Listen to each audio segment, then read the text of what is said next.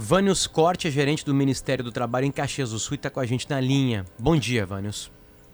Bom dia, Potter. Bom dia, Mari. Bom dia, os ouvintes. Se é possível se dizer bom dia depois dessa, desse relato que a gente ouviu, né? Vânios, a gente quer entender tudo. A gente tem muitas perguntas. muitas perguntas, né? É, uh, bom, uh, o que, que tem de envolvimento de empresas gaúchas? É, elas têm responsabilização ou não têm? Enfim, por favor, conte desde o início de maneira bem coloquial para a gente. O Potter, assim, ó, a gente esse ano tem enfrentado muitos problemas com essa questão da safra da uva.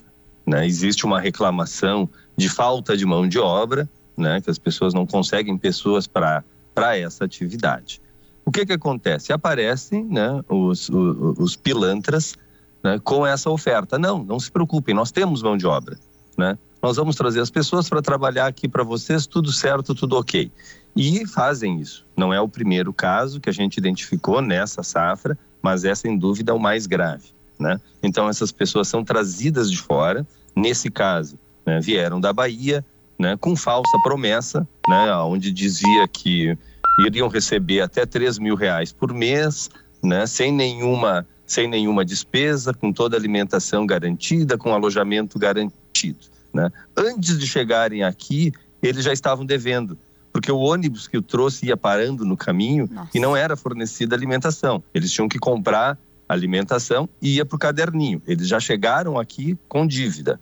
Né? Quando chegaram no local, né, e aí esse, esse agenciador uh, distribuía ele para os produtores que precisavam dessa mão de obra e mesmo para algumas vinícolas, né? Uh, tinha lhes dito que eles teriam uma jornada de trabalho normal, né? que das seis da manhã às cinco da tarde. E os relatos deles é que às quatro da manhã eles eram acordados, só voltavam às oito da noite, né? A, comida que era fornecida era uma comida uh, azeda, uma comida estragada, às vezes não tinha comida para todo mundo no café da manhã, eles eram alojados numa situação né, absolutamente inadequada, sem segurança, sem né, higiene, e, a, além de tudo isso, eram agredidos.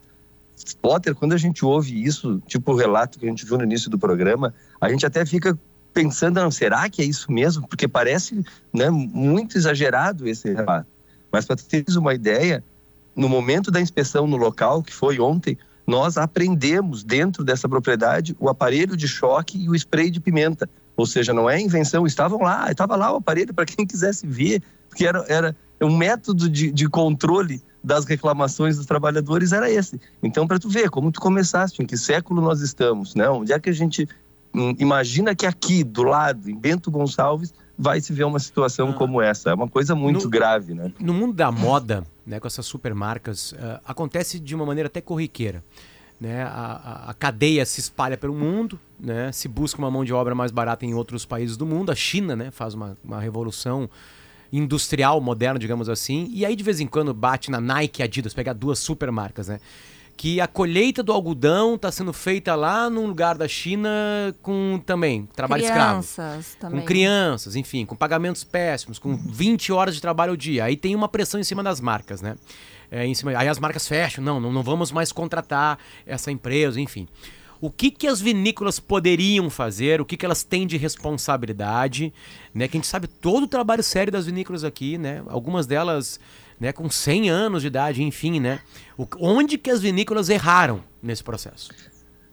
Potter, assim, é, são as vinícolas, mas não só as vinícolas, né? porque essa mão de obra também era disponibilizada para produtores de uva. Só para né? quem Aquelas... planta uva e vende uva depois para vinícola planta uva, então precisa de gente para colheita. E as vinícolas usam isso para carga, para descarga dessa uva quando chega no local. Entendi. Tá? entendi. Então é, é, é, em toda, é, em todo, é em toda essa cadeia, desde a safra até a entrega, né? É, o que que acontece? Eu até conversei agora há pouco com o responsável de uma dessas vinícolas. Ele disse: olha, nós precisava de mão de obra, apareceu essa pessoa oferecendo mão de obra. Nós já temos outras empresas que a gente contrata e contratamos esse. Não imaginávamos que fosse ter esse problema, né?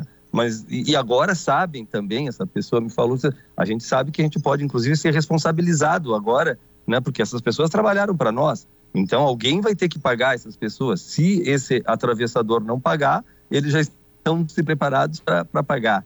Então, assim, o, o, que tem que ter é um controle muito eficiente de quem está trabalhando claro, para ti. Sim. Né? Já, que se, já que se autoriza essa terceirização das atividades. Não, a, né? Aparentemente, absurdamente contrata... necessária a terceirização, precisa de pessoa para colher a uva. Sim, ok, né, quem contrata tem que ter esses cuidados. Perfeito. Tu não pode cair nessa conversa, pode dizer, ah, não, eu tenho gente e é barato. Porque se tu tem gente e é barato e é muito melhor né, uh, do que nos, nos outros, alguma coisa errada tem. Então é isso, né? A gente observa que essa pessoa que trouxe as pessoas, né? Esse atravessador essa pessoa fez tá presa. essa oferta. Essa pessoa está presa. pessoa tá presa, foi presa ontem à noite, né? Esse esse atravessador. Ele é gaúcho, né? paulista, Não, ele é baiano. é baiano. Ele é baiano. Ele é baiano e fez esse contato todo lá, né? E trouxe essas pessoas de lá.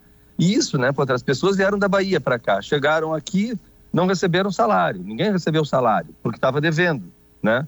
Aí eles consumiam, né, para eles poderem comprar algumas coisas, tinha um mercadinho próximo do local que praticava preços extorsivos, quer dizer, a gente identificou lá um quilo de feijão 22 reais, né, por exemplo, né, e, e ia para o caderno. Então a pessoa não podia sair do local, por isso que esse trabalhador dá o relato que teve que sair fugido, porque ele não podia sair porque ele estava devendo, ele tinha dívidas, né, então ele não podia sair. E alguns relataram, inclusive, que se saíssem como esse atravessador era da Bahia e conhecia a família, ele ameaçaria até a própria família deles que está na Bahia, por conta dessa situação. O, o então é bem falou... coisa de filme, Maria. É, sabe aquelas coisas de é filme é que a gente assiste e não acredita, está acontecendo aqui. O senhor falou que conversou com um responsável por uma das vinícolas que disse: ah, a gente pode ser até responsabilizado. Uh, serão responsabilizados ou ainda tem uma investigação, mas tudo indica que serão responsabilizados? E de quantas vinícolas estamos falando? O que a gente identificou, Mária, até o momento são três vinícolas que tiveram, que tiveram uh, trabalhadores agenciados por esse atravessador, né? Uhum. Essas pessoas trabalharam nessas vinícolas, prestaram serviços para eles. O primeiro responsável por fazer o pagamento é o atravessador. É ele que trouxe e ele ganhava em cima de cada trabalhador. Se esse cara não paga, daqui a pouco né, não tem patrimônio ou vai fazer, e não vai pagar, né, quem recebeu esse serviço, o tomador desse serviço, pode ser responsabilizado. Certo. Né? Então, por isso, sim, eles não são responsáveis diretos, mas são subsidiários nessa responsabilidade, porque essas pessoas trabalharam para eles, prestaram serviços para eles, né? Então, essas pessoas, alguém tem que receber. Né? Mas aí, nesse o... caso, eles ficam responsáveis pelo pagamento, mas as vinícolas não vão responder criminalmente. Não, não, não, não, não. Isso, isso eles vão ser responsabilizados pelo pagamento das pelo verbas pagamento. trabalhistas né, dos que trabalharam para eles, porque não foram todos, entendeu? Então, nessa vinícola que eu falei, tinha em torno de 14 trabalhadores que trabalharam para eles. Não são 150, os outros estavam distribuídos entre os outros tomadores, ah, ah. entendeu? Então, tudo, tudo né, reservado à parte de cada um. A gente... O que não pode é o trabalhador que veio ficar sem receber. Alguém vai ter que pagar. Essa voz do Vânio Scott, ele é gerente do Ministério do Trabalho de Caxias do Sul. É a ponta de um iceberg? É, Potter, é a ponta de um iceberg, mas a gente já estava vendo essa ponta há mais tempo. Nessa safra da uva, a gente identificou muitos problemas, muitos. Né? Nós já temos, né, já tínhamos iniciado essas fiscalizações em outros produtores, né? nós já tínhamos fiscalizados 24 produtores. Nesses 24 que a gente fiscalizou, uh, nós identificamos 170 trabalhadores sem registros, sem registro de trabalho, né? sem registro de carteira. Nós já tínhamos interditados dois alojamentos. Então a gente já estava vendo que a situação estava complicada. Muita gente de fora, a gente encontrou gente da Argentina, gente de outros estados. Então a gente já estava vendo que o problema uh, uh, existe mas não imaginávamos que fosse nessa dimensão. Tá, e, e quando... principalmente com esse relato. Uma e... coisa pode ter não ter registro em carteira. Entendeu? Sim, que é uma infração sim, grave, traz sim, prejuízo. Agora, outra é ser submetido a esse tipo de tratamento. Né? Espancamento, né? choque, Comida enfim. Comida estragada, banho uh, frio. Vamos lá. Uh, é, o senhor conversou já com alguns responsáveis pela ponta final, né? Que é quem transforma a uva no vinho. Uh, há um choque entre eles. O senhor desconfia que, que essa informação já era e já circulava dentro das vinícolas, enfim. Como é que o, é. que o senhor sentiu? É uma investigação, eu imagino, claro, eu entendo isso. Algumas coisas o senhor não pode falar, mas assim, elas também foram pegas de surpresa ou não? Não, Potter. Elas, assim, é, é aquela coisa do vendedor, né? Quando a pessoa ofereceu os trabalhadores, era uma coisa.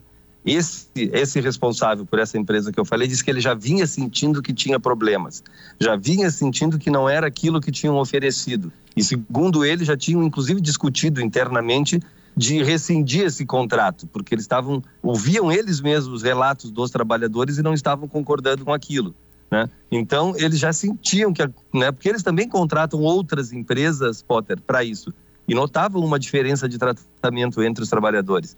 Então, uh, né, como isso tudo é muito recente, a safra da uva é muito rápida, né? É diferente de outras culturas que leva meses. Aqui é muito rápido. Isso começou no final do mês passado. Então, eles estavam sentindo isso já, né? Uh, a gente parte do pressuposto, Potter, que eles não são coniventes com Entendi. essa irregularidade. A minha pergunta era, era, essa.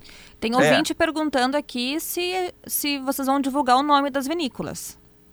É, a gente está ainda no, no, no, no, decorrer dessa investigação. A gente já identificou três, né? E São grandes? São grandes, são vinícolas grandes da nossa região, vinícolas conhecidas, assim como o Potter disse, que tem mais de 100 anos, né? E que, bom, não estão fazendo, a princípio, Maria, elas não estão fazendo nada errado por contratar pessoas para trabalhar, né? Sim. né? É, é, não, não vamos, nós não vamos querer, querer demonizar as vinícolas por, mas elas vão poder ser responsabilizadas. Ah, que, tem, que, tem, que ter uma mudança de. A gente está acabando o programa, Vânios, infelizmente, mas, mas, que haverá uma mudança de cultura, haverá. Essa é a ideia, Potter. Inclusive, nós estamos marcando audiência. Ficou um pouco abafado, Vânio. Se puder, acho que. Não, é, nós, estamos, nós estamos programando audiências públicas nesses locais, chamando produtores, vinícolas, secretários Ótimo. municipais de agricultura para passar essa ideia que não pode continuar assim. O ano, o ano que vem, na safra seguinte, a gente quer intensificar mais essa fiscalização e não quer encontrar esse tipo de realidade. Bom, Vânios, obrigado pelo seu carinho com a gente de, de doar um pouquinho do tempo, explicar pra gente isso, né? Começar a explicar, enfim, né? Empresas tão sérias, tão gigantescas, né? Que movimentam tanto a economia do Estado, enfim. Essa fiscalização interna, interna delas tem que ser bem maior. É, e elas não, sabem disso não agora. Não dá pra pagar de ingênuo, né, Potter? Não dá pra pagar de ingênuo. Bom, Vanas, obrigado pelo carinho. Um abraço, um abraço aos ouvintes. Vanas Corte, ele é gerente do Ministério do Trabalho de Caxias do Sul.